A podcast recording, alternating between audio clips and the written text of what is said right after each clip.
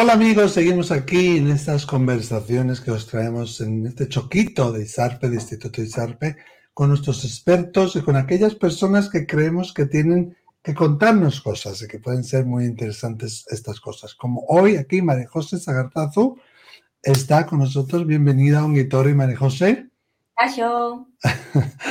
María José es experta en runas, es sacerdotisa Isis, sacerdotisa andina, maestra de Reiki, de registros akáshicos, bueno, muchas cosas.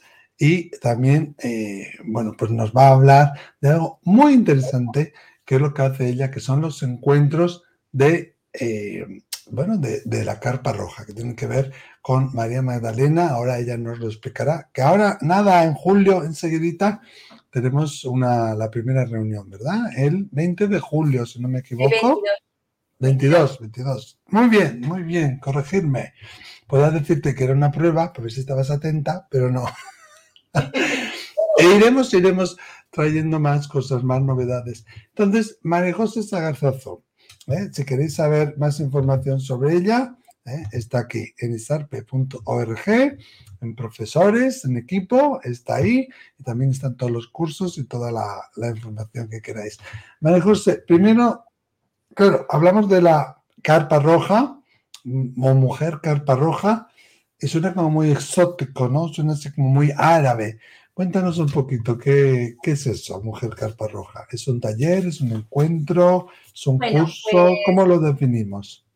Yo lo definiría como un encuentro de mujeres para autoempoderarse, para sanarse, para ayudarse y para sostenerse. Eh, para mí ha sido una de, una, una, de mis formaciones que más me ha llenado el corazón. Yo cuando empecé al principio en, Reiki, me acuerdo que decía, yo tengo que hacer círculos de mujeres. Y han pasado muchos años y muchas formaciones hasta que ha llegado esta formación a mí. Es más, cuando empecé a hacer esta formación, como muchas cosas que me pasan en la vida, eh, tampoco sabía que, a lo que me iba a llevar. Pero te vino un poco por destino, así alineada. Eso es. Yo tengo una maestra que me enseñó algunas cositas y, de repente vi que tenía esta, que anunciaba este taller de carpa roja. Y fijaros lo que me pasó. Yo pensé que era algo que tenía que ver con el chamanismo y como yo hago muchas cosas de chamanismo, pues dije, bueno, pues voy a hacer este, este curso también.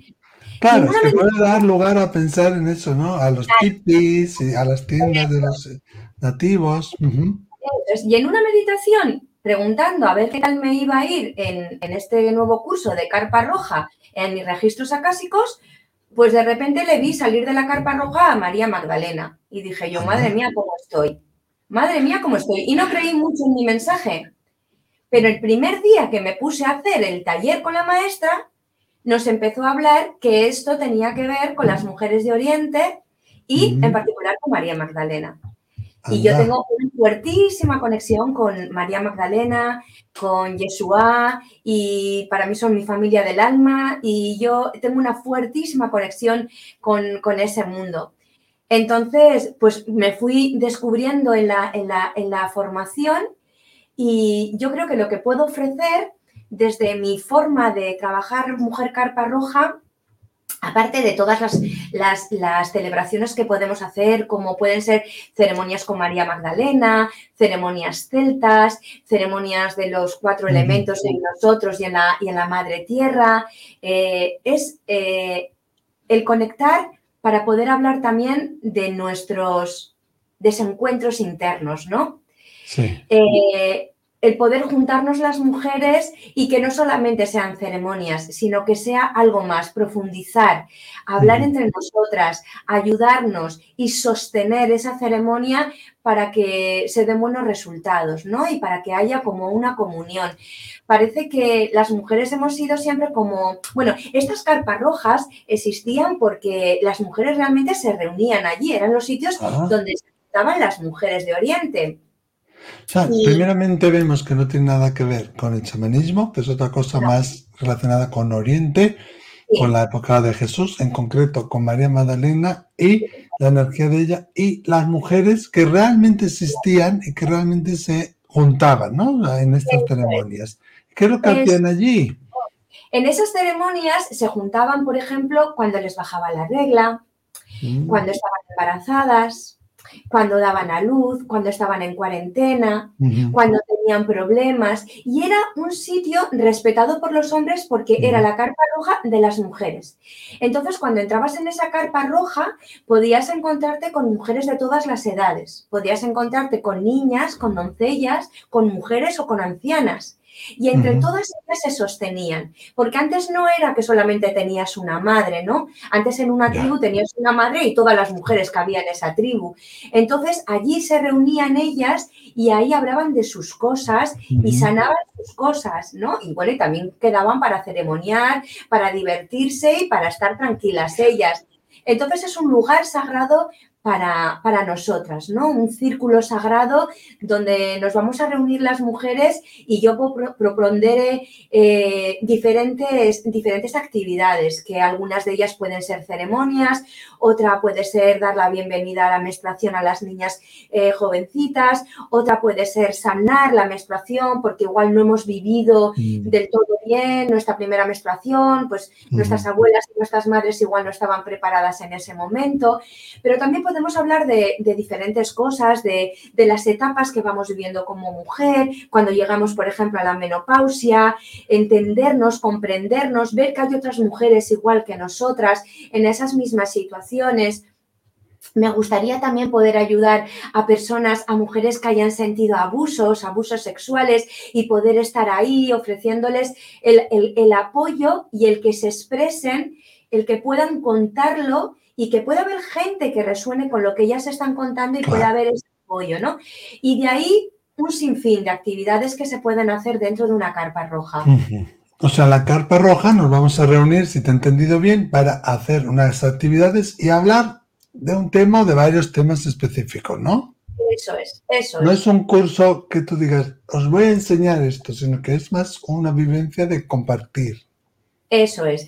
Carpa roja es crear un círculo de mujeres donde hay una mujer, que en este caso seré yo, que va a sostener la ceremonia y que podemos hacer una diversidad de cosas, pero no va a ser para aprender. Bueno, vamos a aprender, porque vamos a aprender muchísimas cosas, pero no es un curso como tal. Pero claro, no es aprender en el sentido tradicional de la palabra, donde hay una profesora, una maestra, en tu caso, en este caso tú, y las personas de forma pasiva reciben y se nutren de esa información, sino que es algo más didáctico, más eh, comunicativo, ¿no? Eso más proactivo, quizás. Eso es. Eso es. ¿Y podemos hablar de lo que queramos de la carpa roja o tú vas a poner como un, Bueno, yo iré poniendo, yo iré poniendo... Mm, ¿O de qué depende? Yo iré poniendo actividades, pero luego después también dependerá de las mujeres que se vayan acercando y de lo que yo sienta que podemos ofrecer, porque siempre podemos abrir eh, un tema o, una situación diferente. Entonces, pues bueno, yo en principio tengo claros los temas que quiero ofrecer tengo una amplitud de temas para ofrecer, pero también estaré receptiva a escuchar lo que las mujeres que vengan al círculo me propongan o me digan que necesitan para, poder abrir eh, toda, toda esa puerta. Claro, entiendo por la naturaleza de la carpa roja y, cómo tiene que ver con María Magdalena, que está basado en algo que era real, que realmente sucedía así. Es solo para mujeres, los hombres no podemos ir, ¿o sí?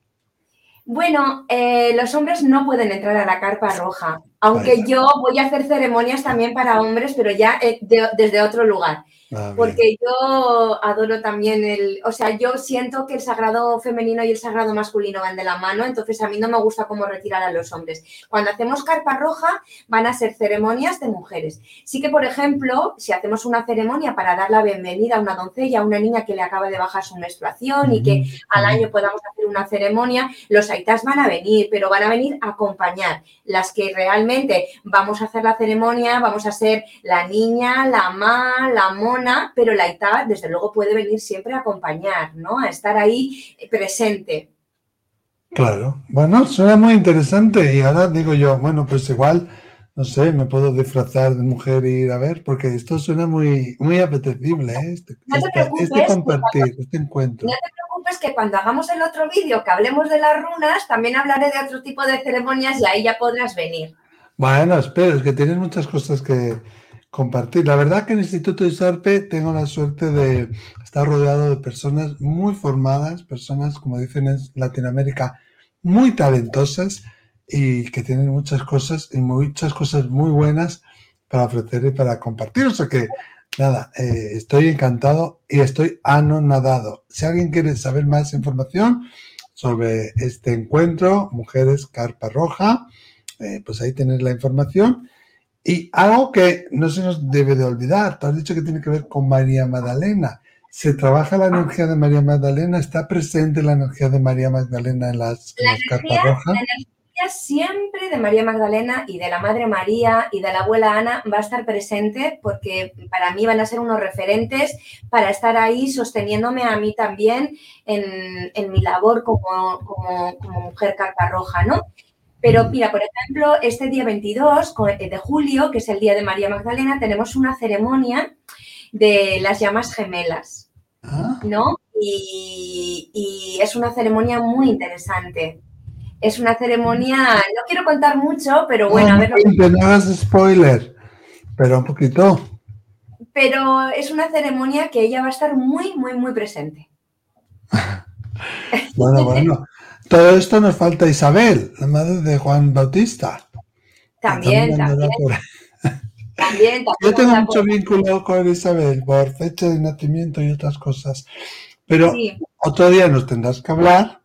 No sé si haremos otro vídeo, a ver qué te parece a ti, sobre María Magdalena, ¿no? Yo creo que realmente no sabemos quién es, ¿no? Pues realmente no, sé, no, no sabemos verdaderamente y se ha de alguna manera mancillado su, su imagen y su nombre.